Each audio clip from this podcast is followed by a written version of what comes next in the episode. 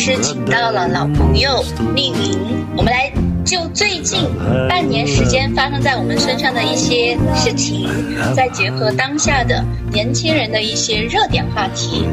合成了一个话题，我们来一起分享一下各自的观点、想法，以及查阅资料跟书籍之后的一些很有趣的点，分享给大家。啊，那么这一期的话题题目呢，叫做社交软件上的爱情。哎呦，不管是社交软件还是爱情，都有很多话题可以聊。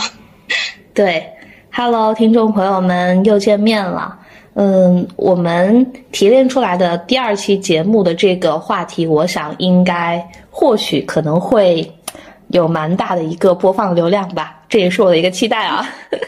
嗯，对对对，有更多的朋友参与进来听我们的播客。嗯，对，的确，就像刚才盼盼所提到的，社交软件、爱情这两个词语把它结合在一块儿，它可能就是比较有冲击、比较有话题度的一个主题。所以我也非常期待我们这一期节目的一个录制情况。啊，那么一提到社交软件，最近啊几年在国内的市场上的社交软件其实还挺多的。嗯比如说我用过比较多的 Soul，嗯，So 我也听说过，但是我嗯用的是另外的其他的一些社交平台。有哪些软件呢？对我用的时间比较久的，是一款叫说叫做他说的小程序。嗯，当然现在有一些社交平台、社交软件，它不仅开发了独立的 APP，它还呃在微信内在有自己的小程序。我就用他说的小程序的时间比较久。呃，盼盼，你有听说过吗？这个软件我没有听说过，但我觉得这个名字好像还蛮有趣的。嗯他说那个他是女字旁的她还是单人旁的她呢？哎，这个是个好问题，它是女字旁的她。那为什么它会叫做她说？呃，是因为这款软件，我个人觉得，在我使用到的社交软件里面，它更加倾向于把选择的自主权交给了女生，所以这个可能也是，呃，这款社交平台、社交软件它的一个亮点，它的一个特色之处吧。嗯，为什么会说它会比较倾向于女性用户呢？呃，是这样的，我给大家给大家简单介绍一下啊。他说这一款小程序，你在注册的时候，当然你是男性或女性，肯定要去做出这样的一个选择。呃，但是你在使用的过程中，女性用户她相对于男性用户来说，她有一个更多的主导权在里面。这个主导权它的这样的一种设置，它的玩法。是什么呢？嗯也就是当男生和女生你你们俩互相匹配成功之后，是不会像其他的社交平台一样直接有这样的一个交流聊天的通道的。他说是需要男生在和女生匹配成功之后，呃，女生向男生抛出一些问题，你可以向他提一个、两个、三个问题，男生是必须要回答你的提问之后，并且得到了女生的认同，女生她就可以开放聊天的这样的一种通道。哎，这样的话，两个人才能够真正的去开启这样的一种交流。啊、所以他是透过问题来帮助女生去筛选她的目标用户，是吧？对对对，嗯，在这个提问的时候，你可以去结合这款小程序它的一个题库，比如说，嗯嗯，你最近一次的旅行带给你最大的感受是什么？或者你还可以去呃向男生提问，我的这些资料里面你最感兴趣的是什么？或者是说我的这些资料栏，我的这样的一些个人信息里面，你最在乎的是什么？又或者你还可以去呃向对方反提问，对吧？不如你来向我提个问题。我觉得这也是他说的一个非常有意思的玩法吧。嗯嗯，所以他是透过一些问题帮助这个女生去给对面那个没有见面的男性用户有了一个画像啊，这个还是蛮好嗯好的哟。嗯，那 So 呢？So 它与他说来说，呃，有什么样的一些特别之处？它的玩法是有什么独特的地方？嗯，因为 So 它从它的那个广告用语嘛，嗯就是年轻人的社交元宇宙，嗯它主打第一个就是年轻人，第二就是社交嘛。但现在可能主打的已经不是年轻人了，各色人都有各。色人都都有啊。对，因为它用户增多了，而且是激增。嗯那以前吸引我的点就在于它的那句广告词叫做“跟随灵魂找到你”。年轻的时候对于灵魂、灵魂对伴侣这四个字啊、呃很是心仪。嗯啊，那那个时候因为啊、自己啊处于一种很焦虑、很无助的状态，嗯所以那个时候我是觉得想要有人来分享一下，来排遣一下自己内心的情绪，所以那个时候我下载嗯这个软件。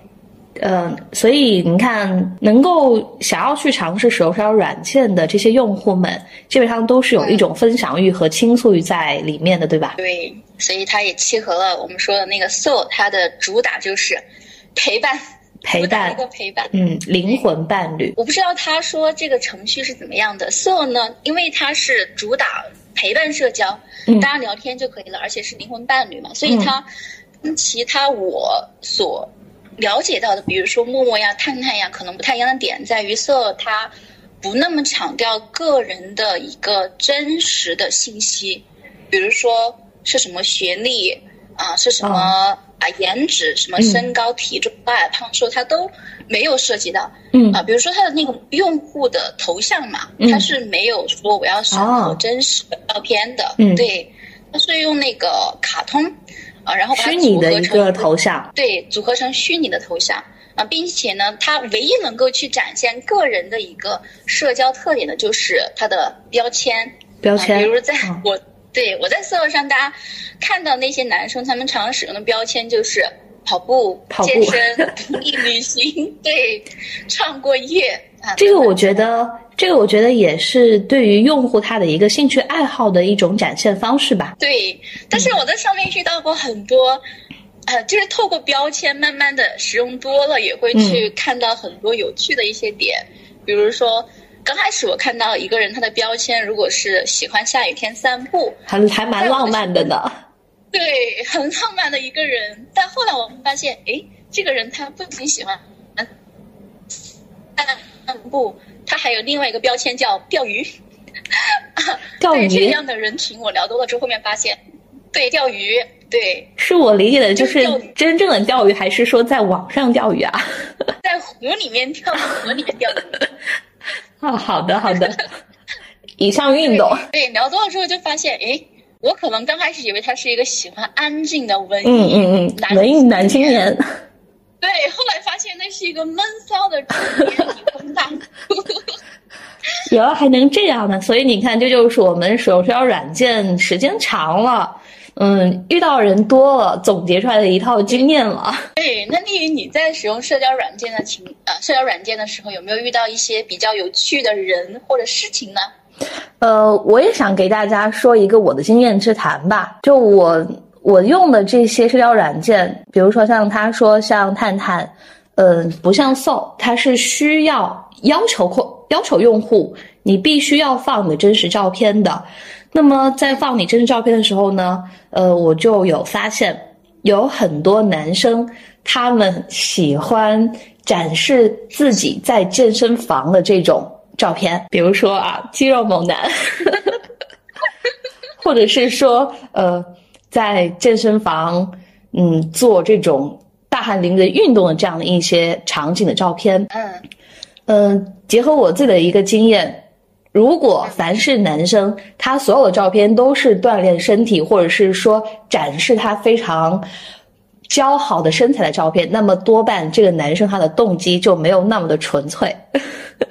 呃，通过肉体去吸引女性，对对这个男的应该是有问题的。对他单纯通过肉体来去吸引女性的话，多半他自身的目的也是想要去吸引更加姣好的身体。这是我的一个一个经验之谈。第二一个，呃，我自己不太喜欢男生在社交平台上单纯只展示他呃的豪车，或者是说嗯他到处旅游的这样的一些场景，我觉得用那么一两张照片就 OK 了，你不需要所有的照片都是香车啊、都是去哪些地方旅游去打卡，就给我一种不真实感。对，很虚假。对，可能他的确是一个物质非常丰富的男生，但是呃，单纯的这样的一种外在的一个展现，或者是说物质的呈现，就给我感觉，第一是不真实，第二是他的目的不纯粹，嗯，对，目的不纯粹，而且目的太明确了。对，太明确，嗯，所以呃，我们在嗯我们在相照的时候。嗯，你只能够去保证你自己的一个真实性，你没有办法去保证对方跟你交流、跟你聊天的那个人，他是真正的嗯真诚跟你交友，还是说所谓的呃杀猪盘？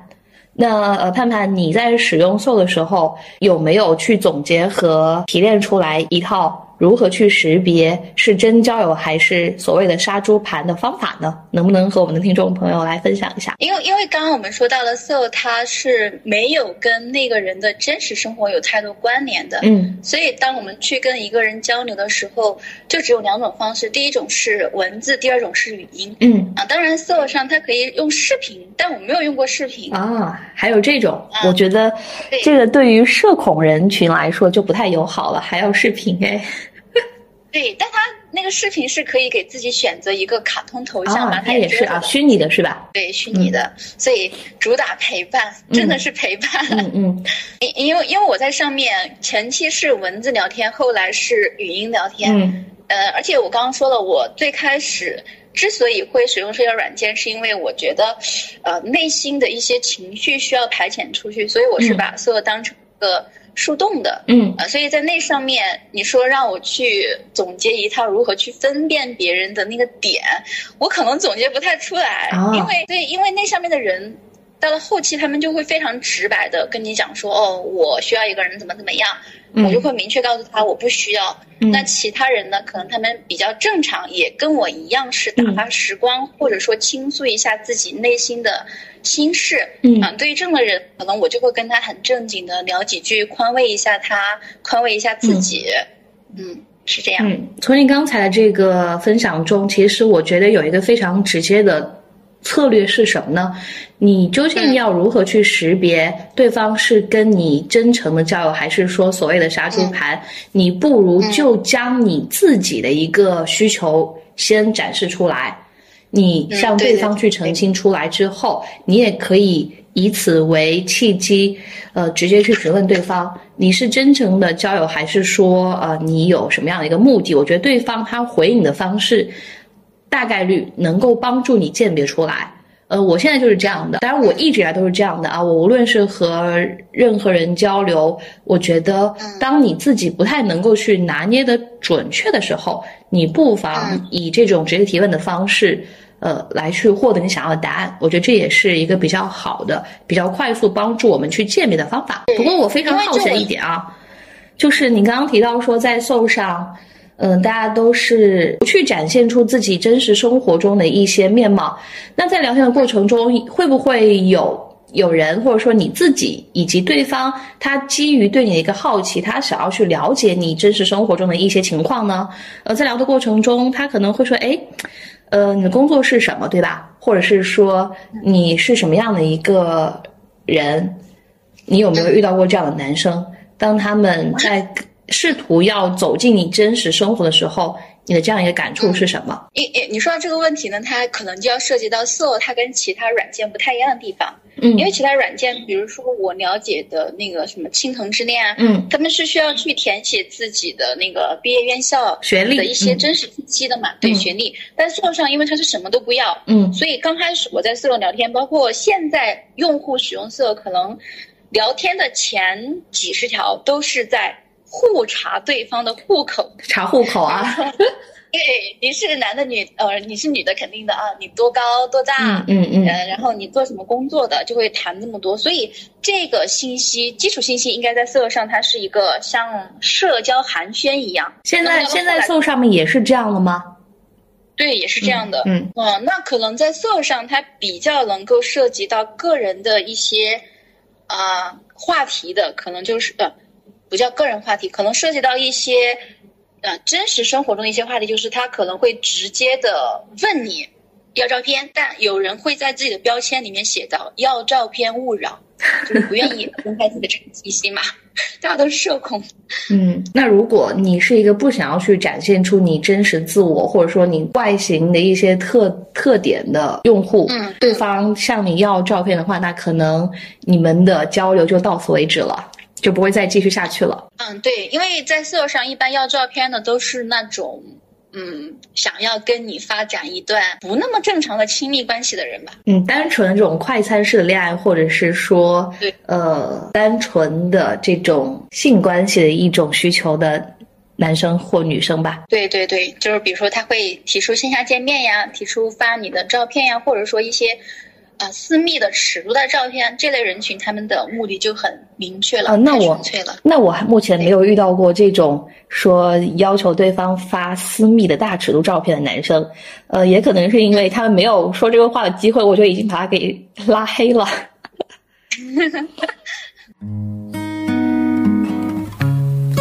If I find him, if I just follow, would he hold me and never let me go? Would 因为我刚刚提到那个色，它以前是文字嘛，嗯然后后来慢慢的我才使用了社交是那个语音聊天。语音嗯我自己是觉得呃对。文字跟语音还是差别很大的，对对所以令你使用软件的时候，你是更倾向于哪种方式呢？嗯，结合我自己的一个实际的经验啊，我在使用社交软件之初，我自己还是一个学习和尝试的阶段，所以我相对来说在支出比较谨慎，我可能还是打文字比较多一些。嗯，那如果对方他率先的给我发来语音的话，我会对这个人他的一个信任度有所上升，并且嗯。嗯，非常非常不好意思地说啊，我作为一个声控，如果对方的声音好听的话，我会对他的好感度加深的。哦，所以语音聊天对于那种声音很好听、普通话很好的人来讲，很加分是一个加分项哦。对，是一个加分项，是一个加分项，并且嗯呃，就是当我有了越来越多的这个经验，我自己胆子大起来之后，我也会主动的给我心仪的，或者是说聊的比较契合的男生，主动的发去一些语音。嗯，有一些男生说：“哎，你的声音很好听哦。”我听了也很蛮开心的。那丽云，你有没有觉得说，我们刚开始文字聊天，然后后来转到语音聊天，会让我们觉得说，语音聊天它可能更更能够促进我们去建立一嗯，亲密关系呢？我非常认同这一点，因为文字它相对于语音来语音来说，它嗯还是一个比较冰冷的工具。语音嗯它能够去呈现出在意思之外的一些情感和态度，嗯所以嗯，你刚刚说的我非常的认同。语音聊天它的确能够相对于文字来说促进嗯情感的一个交流，或者是说关系的一个建立，这是这是我们俩的一个共识吧？我觉得，嗯嗯，对，因为谈到这个话题，我就想到之前做那个毕业论文的时候，嗯包括看那个陆老师跟刘老师的论文，嗯因为我自己在考虑语音聊天跟文字聊啊天，的视觉和听觉是吧？对对，首先是我基于一个社交软件的用户，我的感觉是不一样的。比如嗯刚开始我是在文字聊天，后来我转到语音聊天之后，我就再也不想用文字聊天了。是吗？对，就首先是所有那种社交软件的形式嘛，文字聊天一开始就要来报户口，其实很累的。嗯要一直不停的回答各种人，你是哪人啊，多大呀，干什么的呀，巴拉巴拉什么的，就很繁琐。嗯那语音的话呢，它其实可以快速的、极大程度的去避免这类就是基础信息的交流啊。所以首先是解放的手嘛，比较轻嗯松。嗯嗯啊，对对，而且语音聊天，就像你刚刚说的，它可能会呃携带着那个人的语气呀、声音好听不好听啊，嗯他的一个语言组织能力啊，所以就会好像会更加直观一点，它会对，会对我们产生一个很大的影响。而且，嗯，我想补充的一点就是，你文字它是有时间的一个延时性的，但是语音聊天它就是当时发生的。语音聊天它相对于文字聊天来说，它更加能够具有一种真实自我的一个呈现，因为你在一来一回、一问一答的过程中，对方是没有太多时间去思考的，他必须要在短时间内给你一个回应。所以它不像文字聊天，它有非常多的空闲时间，呃，让你去等待，让你去构思，让你去思考，让你去组织。所以，呃，语音聊天它的确和文字聊天有很大差别。但是我在思考一个问题，就是如并不是所有人他都有非常强的一个语言组织能力，他可能就不是一个那么善于言谈的人。那当你如果匹配到这样的男生的话，嗯、怎么聊天聊天开启，以及怎么聊下去，我觉得也是蛮考验人的一个事情。这一点的话，可能我还没有太深入想过。但我想到一个点，就是其实很多社交软件他们都是线上的嘛，嗯啊，既然是线上，我们就不能面对面，嗯我不知道你的真实信息，你也不太知道我的，所以这种远距离的社交、看不见面的社交，嗯它其实能够让人去放松。可能对于那一部分比较社恐的人来讲，它相反是比较友好的。嗯他放松的状态下，可能他的输出呀，不管是他能说一些比较学术性的话题，还是一些日常的话题，对他们来讲，可能是一种帮助呢。对于一些社恐人士来说，对于那些在现实生活中没有那么多话或者是比较内向的人来说，正是因为借助社交软件这样的一个平台，他们有了更加自如的放松的空间，去安放在现实生活中，嗯，不被他人所看到的这种分享欲和倾诉欲，是这个意思吗？对，就是对每个人来讲，它都是一个非常安全的树洞。啊，可以去安放自己的情绪。所以正是因为它是一个树洞，面对那些一上来就要查户口的人，这些查户口的方式就还蛮让人抵触的。我自己至少不是喜欢这种方式的。呃，与此同时，我也不太喜欢和陌生人在线上去聊一些非常，嗯，没有价值的寒暄式的日常对话，比如说问，哎，吃了吗？在做什么？几点下班？这种寒暄式的、应付式的日常对话，我自己是不太感兴趣的，就不太会有，不太会能够去勾起我的一个聊天的欲望和兴趣。你说到这一点，我就想到了，除了我刚刚说在那个色友上的标签嘛，嗯让我去总结了一个经验之外，还有就是你刚刚说的这个，就是聊天是如何开始的。嗯我现在回忆了一下，我在色友上面高质量的，算是稍微比较深度的聊天的那个网友，嗯。好像跟他们一开始的聊天都不是从查户口式话题开始的。那。是怎么开始的呢？还记得吗？嗯 呃，我记得有一个吧，有一个朋友，他是一上来就说我的那个，因为我自己随机给自己取了一个名字，嗯。啊对，而且 s 友川他有一个呃类似于微信的朋友圈的那种，就是发到啊。自己的页面、动态。那个新笔记动态嘛，对、嗯。我当时就发了一个，其实我不开心，但我发了一个 happy，、嗯。然后那个人就就这个 happy 就开始巴拉巴拉说下去了，然后后来是跟这个人聊天聊得还比较比较好，比较有趣的。对，另外一个人就是语音聊天，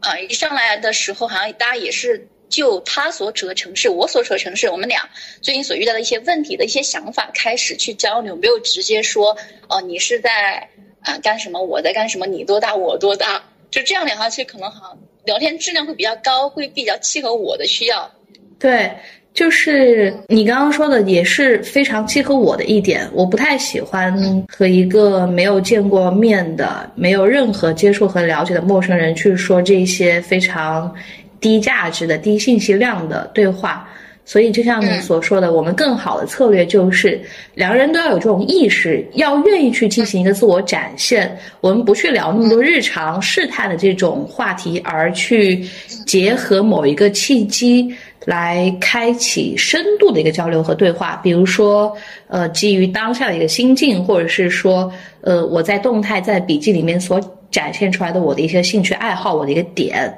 呃，我读到了一本书，或者是说我今天啊、做了什么事情，我觉得这样的话可能就比较能够啊聊得来。所以，如果有听友男性听友听到咱们这段话的话，应该可以做一下笔记，学一下。对，可以做一下笔记，怎么 怎么去聊天，是真的。我觉得聊天也是一种能力的，不是每个人都具有这种聊天的能力。呃，我在前期使用 So，呃，我在前期使用这个他说还有太太的时候，我个人觉得我是还蛮有聊天的热情的。但是当你遇到人多了，特别是一上来就要查户口的人多了，你好像就是一次又一次再去把自己作为商品给出售出去，把自己作为一个各种各样的标签，哎，贴到别人的脸上去。这样的次数多了，就会让我这种聊天的欲望急速下降。我不太想要去聊天了，所以，嗯，我自己在做一些这个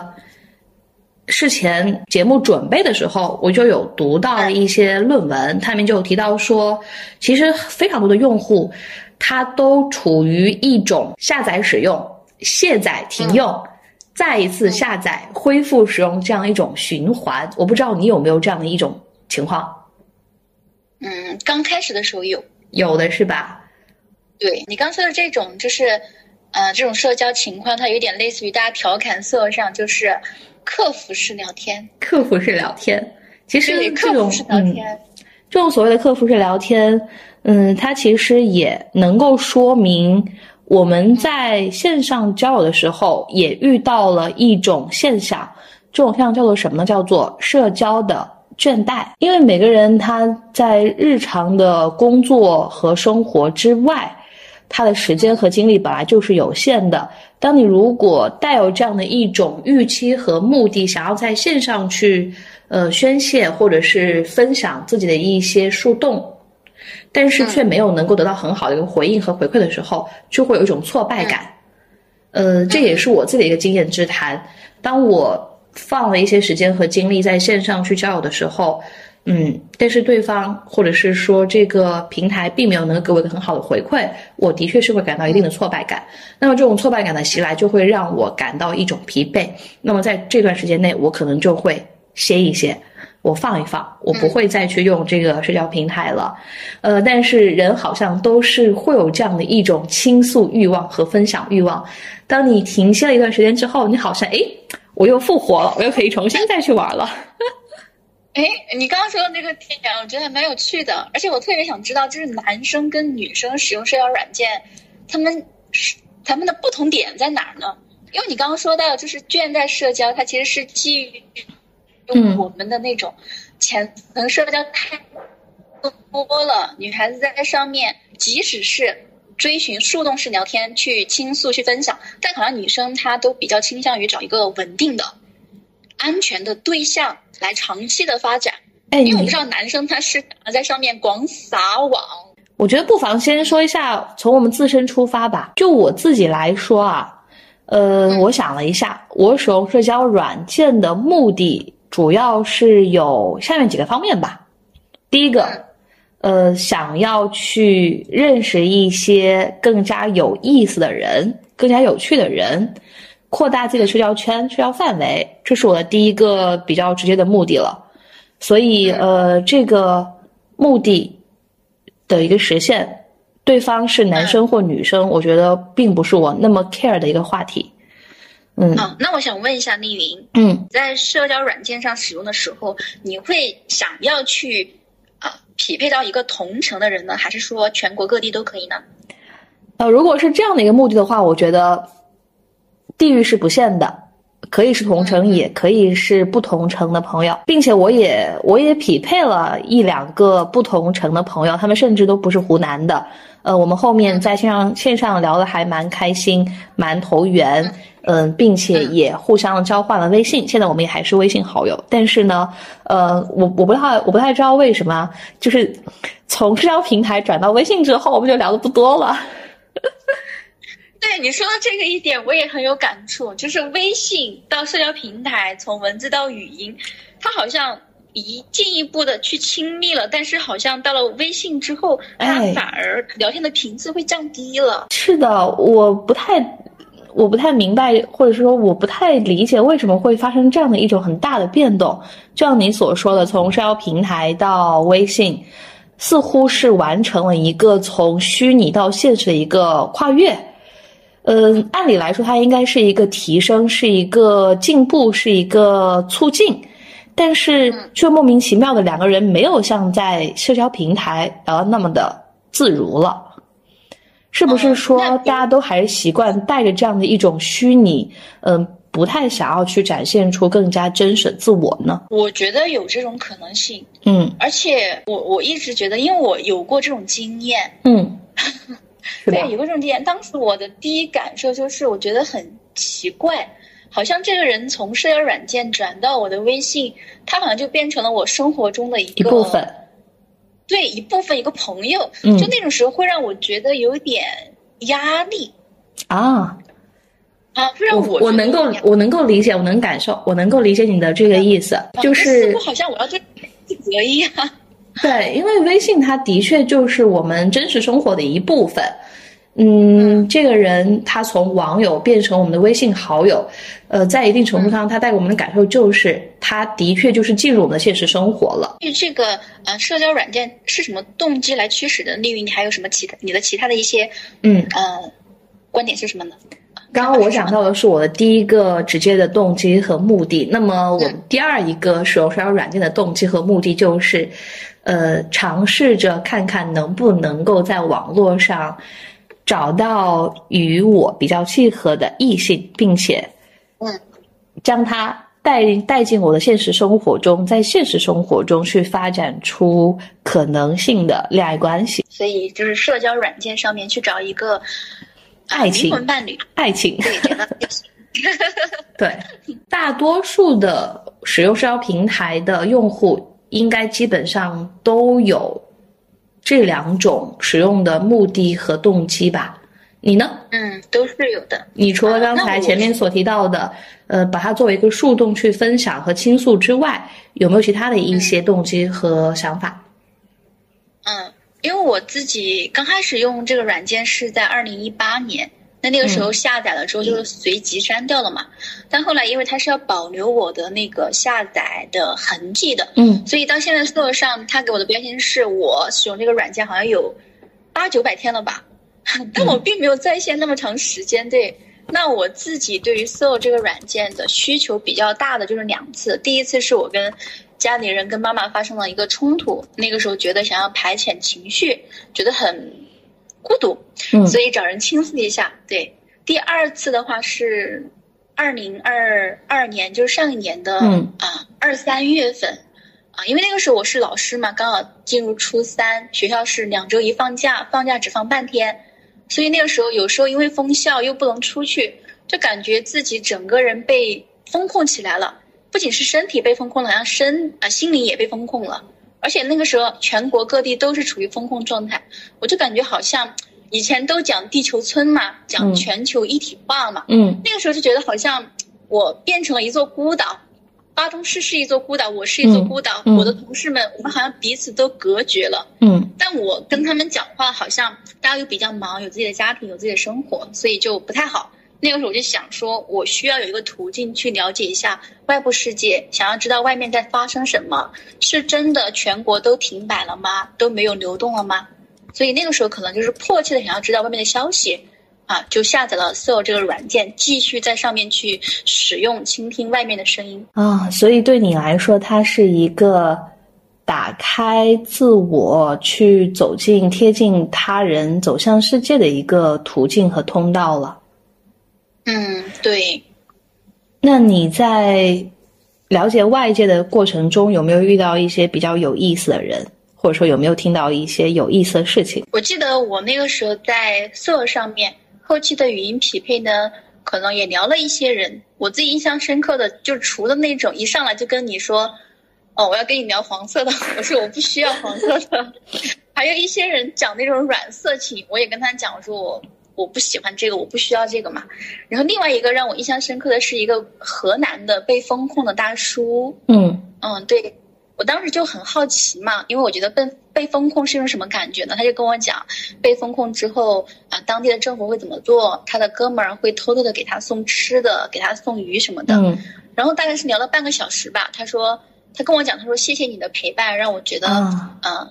没有那么孤单，因为他是一个人被封控在公司了。哎，我觉得嗯 Soul 他这样的一种主打陪伴，不带有任何标签的交流，嗯，真的还能够遇到一些真诚的人呢。嗯，对，而且那个大叔他最后他他就直接跟我讲了，他说我要吃饭了，饭吃完了，我要视频给我的女儿，给我的妻子，我要跟他们聊天。我说好，我说啊，对，就感觉还是很温馨的。嗯，呃，听完你刚才所分享的在 Soul 上面和这个河南大叔的聊天，我还蛮感动的。就可能有些时候我们在没有手社交软件的时候，会对它带有一种标签或刻板印象，认为所有玩社交软件的人，他可能都目的或动机不纯，但其实并不是。嗯，我一直都觉得没有没有不对的社交平台。工具和这种机器，它是中立的，他是不带有这种好恶的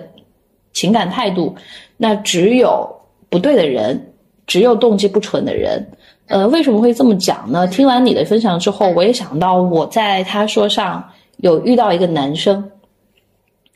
这个男生他非常有意思的一个点是什么呢？他的一个自我介绍里面有提到一点，他说。我要找的那个人，他一定要是了解女性主义的人。啊，这个人比较有趣哦。对，嗯，我就带着要去验证一下，他究竟是真这么想，还是说以此来作为噱头。嗯，我就尝试着跟他匹配了。那么匹配成功之后，我们聊了很多。嗯，在聊的过程中，他给我的反馈当然是很好的，呃，让我能够意识到，哦，他说的其实就是他所想的，因为他说他自己就是一个有一定女性主义意识的男生。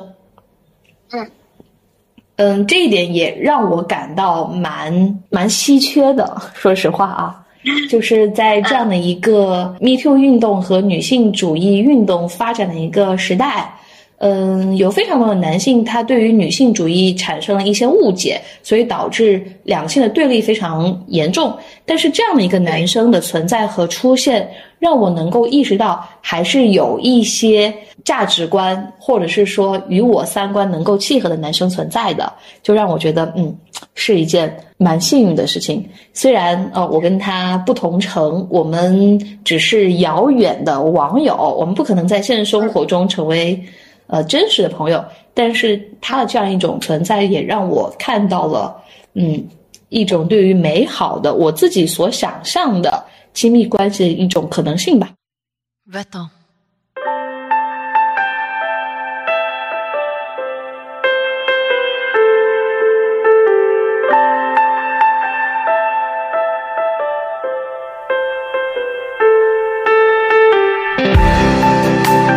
Tu seras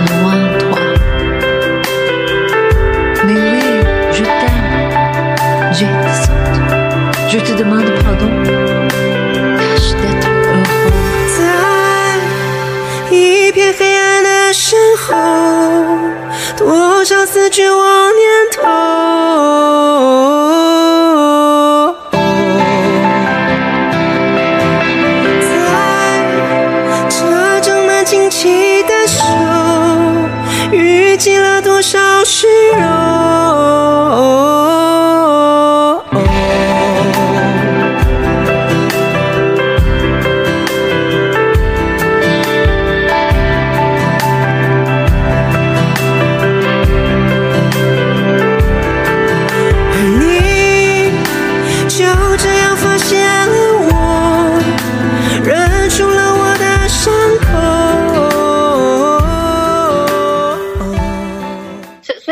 他让我们在社交软件上，让我们能够啊、平心静气的坐下来，就双方的看法有一个交换，让我们对觉得说男性女性的平等有可能性的。嗯，对他还跟我聊不乏呢，他跟我聊第二性。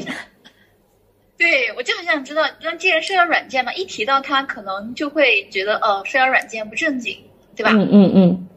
对对，大众对于社交软件可能还是有一些呃认知上的一些觉得它很黄色啊，它可能是一个啊身体交易的软件，所以我很想知道，当周围的人知道啊、在使用社交软件的时候，他们是一种什么样的态度呢？嗯，这是个好问题。就是当我们自己作为社交软件的用户的时候，我们身边的人，他们得知我们在玩这些社交 APP 的时候，他们的一些想法是什么，对吧？嗯，先从我身边的父母说起啊。嗯说实话，我还蛮诧异的。就我，我是从去年九月份开始玩这个社交软件的。当时呢，嗯，我就告诉我父母了。我父母很出人意料的，让我非常惊讶，他们很支持。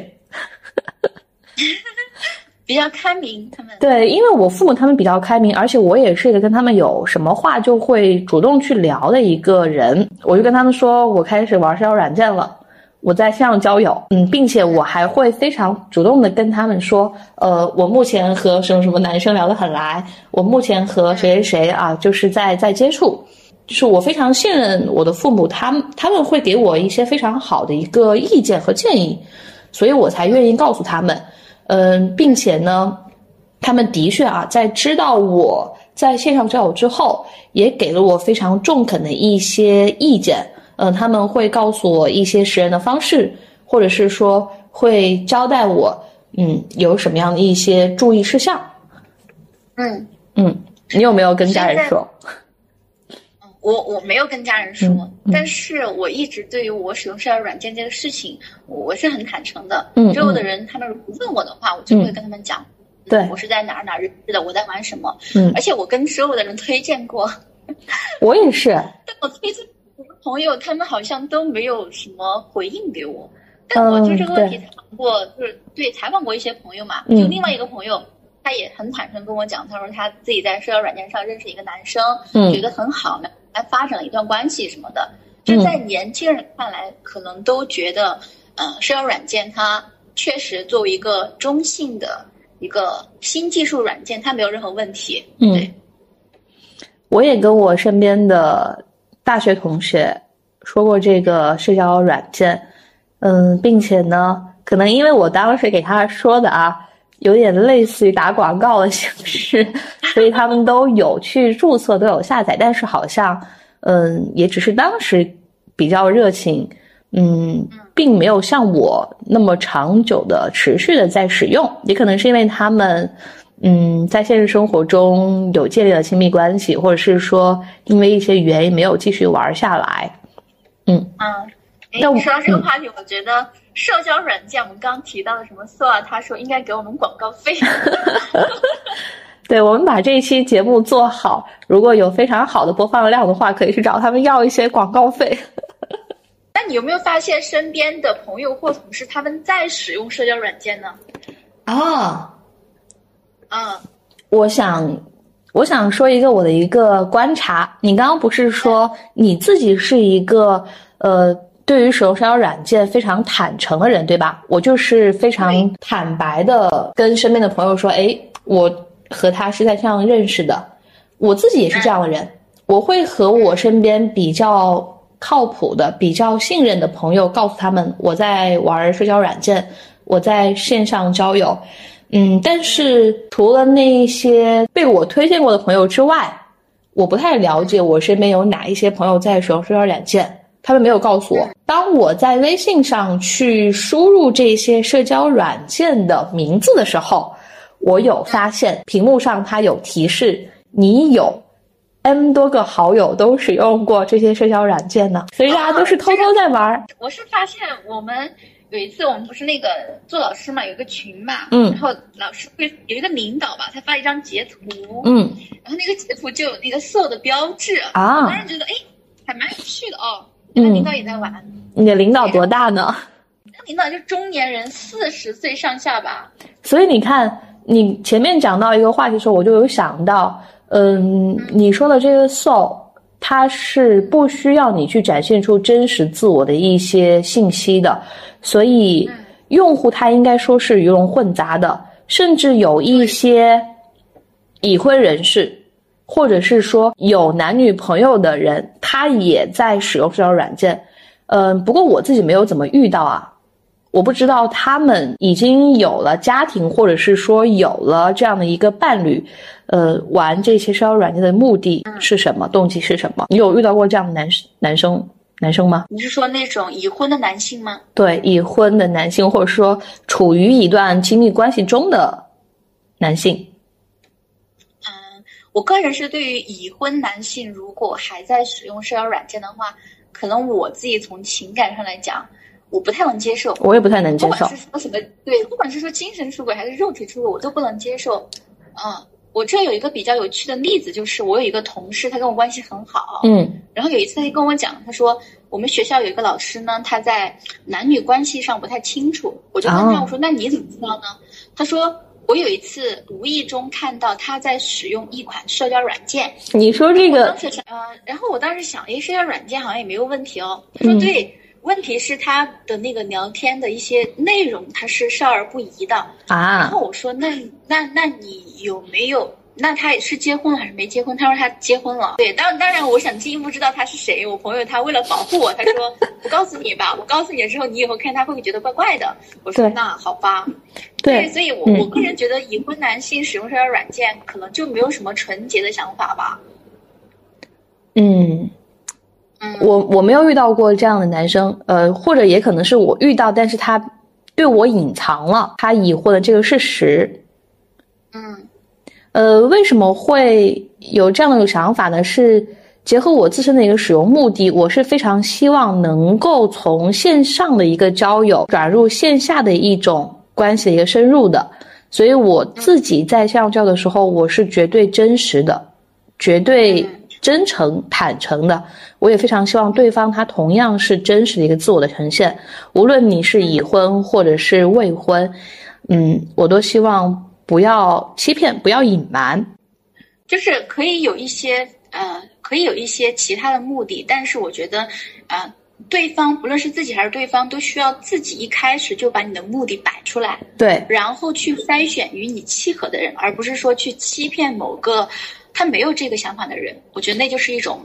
道德上的犯罪吧。嗯，他有些时候不不仅是道德上的犯罪，甚至有可能在法律上也是游走在这个犯法的边缘。比如说，呃，我们刚刚提到的，一提到社交软件，大家可能就会带有一种刻板印象，认为大家都只是在上面要去达到一种所谓的功利的目的，甚至一些呃物质的目的，对吧？嗯，我就想到刚刚我们提到一个词“杀猪盘”，还有呃这两年前两年非常火的一个纪录片叫做《Tinder 诈骗王》，所以嗯、呃我们做这期节目呢，也是希望以此来给正在使用社交软件的听众朋友们提个醒。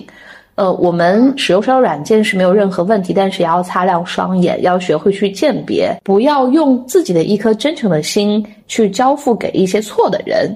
甚至是呃，让自己有一些身体上的、心灵上的、精神上的以及物质上的损失。嗯嗯，对，这是我们自己使用久了之后的一些经验之谈。嗯我们也会去收集一些其他资料来帮助大家如何去鉴别，擦亮我们的双眼，嗯去让自己免除受到伤害。嗯，我觉得这个是无论男性或者是女性，他都要有一种嗯在线上交友时自我保护的意识。呃，既要要求他们有一个道德约束、自我约束，也要有这种意识，嗯有意识的去鉴别。嗯，说到这个鉴别，我就想到我们非常多的社交软件，它都是需要你在注册的时候上传照片的，对吧？嗯如果我在这个就是匹配的时候发现对方的照片它特别精修，有失真的行行为或者是情况，我可能就嗯会感知到它可能存在一些问题了。哦，你说到这个，我有一个点想要分享给你。嗯我就这个社交软件，不论是社交软件，还是现在大家所看到的一些呃啊、网络的一些软件、视频软件，比如说哔哩哔哩啊、小红书啊，还有一些比如说快手啊、抖音啊什么的，就是我我发现现在美女越来越多了。对，丽云，你觉得啊？是啊，然后对，然后有时候我有时候无聊嘛，我就会点开那个哔哩哔哩的直播，我就发现啊，这小姐怎么都长得好 好漂亮。貌美、大长腿、丰腰，嗯然后是大胸，我就觉得我要是个男生，我看了也会觉得很开心。但我是个女生嘛，对吧？我就第一反应是啊，这是假的，因为一看那个美颜过度了，鼻子、嘴巴什么都看不太清楚了。哦，磨皮修图太过，对，而且有时候在那个直播上面也会有一些男生，他们也会把美颜开的特别大，然后去跟别人聊天直播嘛，嗯而且还嗯。夹着声音说话。嗯。那我作为一个用户，我可能就会觉得说啊，这个好假哟，我不喜欢，嗯。对吧？嗯。对，然后我就这个问题问过一些男性朋友，嗯。他们就会觉得说，他们跟我的想法不一样，他们就觉得说，哦，我知道它是假的呀，可是我觉得，但我还是觉得很赏心悦目，是吗？对，我觉得想今天我，就想看啊，他他是假的没有关系啊，我不在乎他的真和假。但是女生，我不知道是因为女生对女生会比较严苛一点，还是说我真的是想要看到一个真正的长相的人啊，所以我觉得关于这个美颜的使用，男女的差异还是蛮大的。我觉得，据我对你的了解，你应该是属于后者。你是希望能够通过照片来去呈现出真实的对方，去认识真实的一个人。你我基于我对你的了解啊，你不存在这种嗯说女性对于女性的这样的一种苛刻的要求。我觉得这个问题应该存在这种性别的差异，但是不全然是性别的差异，因为怎么说呢？如果像是在探探，或者是在他说，或者是在其他的一些呃需要你去上传真实照片的社交平台，我们再去进行匹配的时候，你第一眼的确看到的就是对方他的长相，这个是不可避免的，这就是视觉上的一种霸权，那没有办法，嗯，对，因为我自己也是这样的，就像有一句话对吧，叫做“始于颜值”。对对对对对对，始于颜值，什么呃，忠于什么什么啊，就的确就是对忠于才华，陷于人品，对吧？嗯，倒不是说所有人他都会是嗯所谓的这种颜控，但是每个人他都会有自己的一种审美倾向。嗯，可能这个人他自己就是一个比较精致的男生或者是女生，那么同样精美的照片，非常精修的这些照片也会更加入他的眼。但就我个人，我比较喜欢自然一些的照片，即使有一些瑕疵，没有那么完美，但是。呃，他可能会更加的受到我的一种青睐。那你有没有觉得说，在社交软件上，我个人觉得啊，社交软件就除了他说呀，我是觉得像色这种可能对于现实的信息要求没有那么多，以及像他说这样的一些信息，你有没有觉得当下如果说这种社交软件啊，包括一些直播软件，他们出的这种美颜 APP，你觉得他们的目标用户主要是男性还是女性呢？我觉得他们的目标用户大概率还是男性居多吧。怎么说呢？我也没有去做一个统计和调查，但是基于我呃在录节目之前所查看的一些资料，这些呃研究的文献和论文都提到说，无论是哪一款社交平台、社交软件，男性用户都比女性用户的数量要多。可能他所突出的一个问题，应该是当代社会的剩男其实比剩女多。剩男比剩女多，也是因为男性的数量本来就比女性的数量要多吧？对，所以现在恋爱的问题，它可能不是说不单单是不主要是女性的问题，而是男性的问题。但是社会为什么把剩女呼声那么响，但是剩男好像我们没怎么听说过呀？这个又是一个女性主义的一个问题出现了。对，男生男生男生到了这个三十岁，他还觉得大家大家还觉得是呃风华正茂，对吧？嗯甚至还有一句话叫做“男人四十一枝花”，但是女生到了二十五岁以后，二十五岁加就会被贴上你嫁不出去了，你再不结婚，你就是老姑娘的这样一个标签了。这其实还是对这个社会的一种对于女性的歧视，我觉得是一种歧视。对，是一种歧视。嗯啊，就像刚刚我们所说的，就是社交软件需要自己露出自己真面目的时候，会有一些修图呀，啊，加上一些美颜的修饰呀，它会让这个人变得更加好看嘛。嗯我想说的一点就是，就这种社交软件上美女越来越多，啊，它其实是一种颜值经济嘛。它会不会反过来更让那些女生，不管是好看的还是呃不那么好看的女生，会产生一种非常强烈的容貌焦虑。，对你刚刚时会我感觉容貌焦虑越来越严重了。我觉得有可能，有可能就是你所所说的那样。你刚刚还没有提到容貌焦虑的时候，我就有想到这个词语，呃就是当你作为嗯用户在线上交友的时候，你不仅能够看到异性的一些信息，你也能够看到作为同性的其他的一些女孩子们她们的一些信息，她们的一些资料。呃，当你遇到这个女生，在各个方面好像啊，就是基于传统的一些标准，是比你要更加优秀，比你要更加出色的。嗯、你的确是会受到一种焦虑感，无论是在容貌上的焦虑，还是说你身份地位上的一种焦虑，都会随之而来。我们刚刚提到的那款社交软件叫做青藤之恋，青藤之恋呢，它主打的就是高学历人群的一种速配。在这个使用青藤的时候，你是需要填写你的这个毕业院校的，以及你的工作单位的，嗯，要通过这样的一种双重的认证，你才能够和别人开启一个聊天和对话。那嗯，因为我自己啊，也是最近啊，为了要做这个节目，所以呢，我又特意的去下载了青藤啊，就去了解了一下。嗯，我就在这个动态广场的界面有看到这样的一些帖子，嗯，无论是男生还是女生，他们都说啊，我来青藤几天了，没有一个人跟我聊天，就是因为我的学历太低了，哎，我只是个专科，或者是我甚至连专科都不够，这就是一种。呃，你刚才所提到的，我们在线上交友，它除了可能会给人带来一些容貌焦虑之外，它还让我们的社会阶层的分化固化，更加明显、更加凸显了。那我非常好奇的就是，我有个问题啊，嗯嗯嗯，如果是你带，如果是你在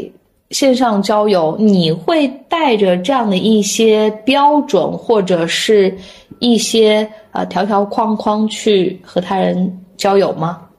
你是一个会会在意学历啊、身高啊，或者是工作的这样的一种人吗？在线上交友的话，嗯我我可能不太会在乎学历，但我会在乎他的工作。为什么这么说呢？嗯是因为我之前在那个软件上遇到一个人，那个人你单纯跟他聊天的话呢，其实那个人还挺好的。但后来我发现那个人他跟我坦诚的讲，他以前坐过牢，哦哦哦而且是因为诈骗坐牢，哦所以嗯你要说我没有标准吧，可能我有，但我的标准嗯可能会比较宽泛一点，啊，明这就是白了，底线吧，嗯底线明。白了。对，嗯。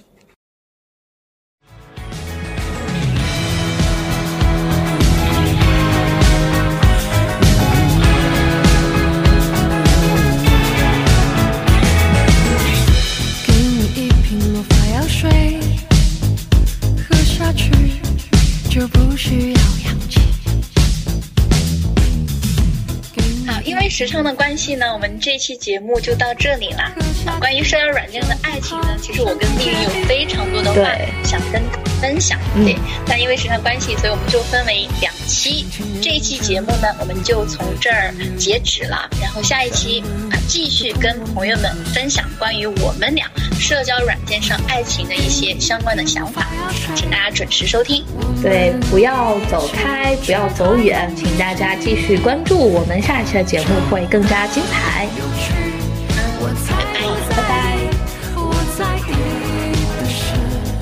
你牵我手，而让靠近宇宙的有趣。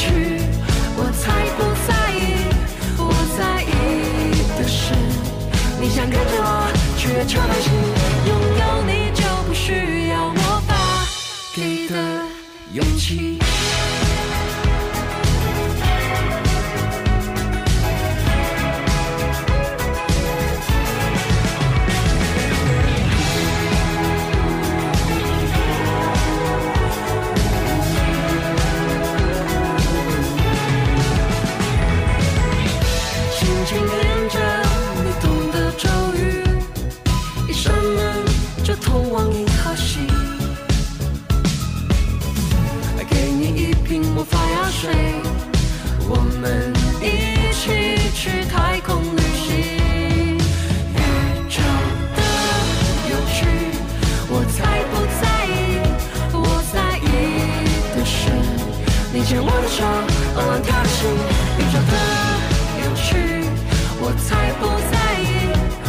在意的是，你想跟着我去月球探险，宇宙的有趣，我才不在意。我在猜的是，前方的距离见不得到你，宇宙的有趣，我才不在意。我期待的是，今天的我猜，你想去哪里？拥有你就不需要魔法给的勇气。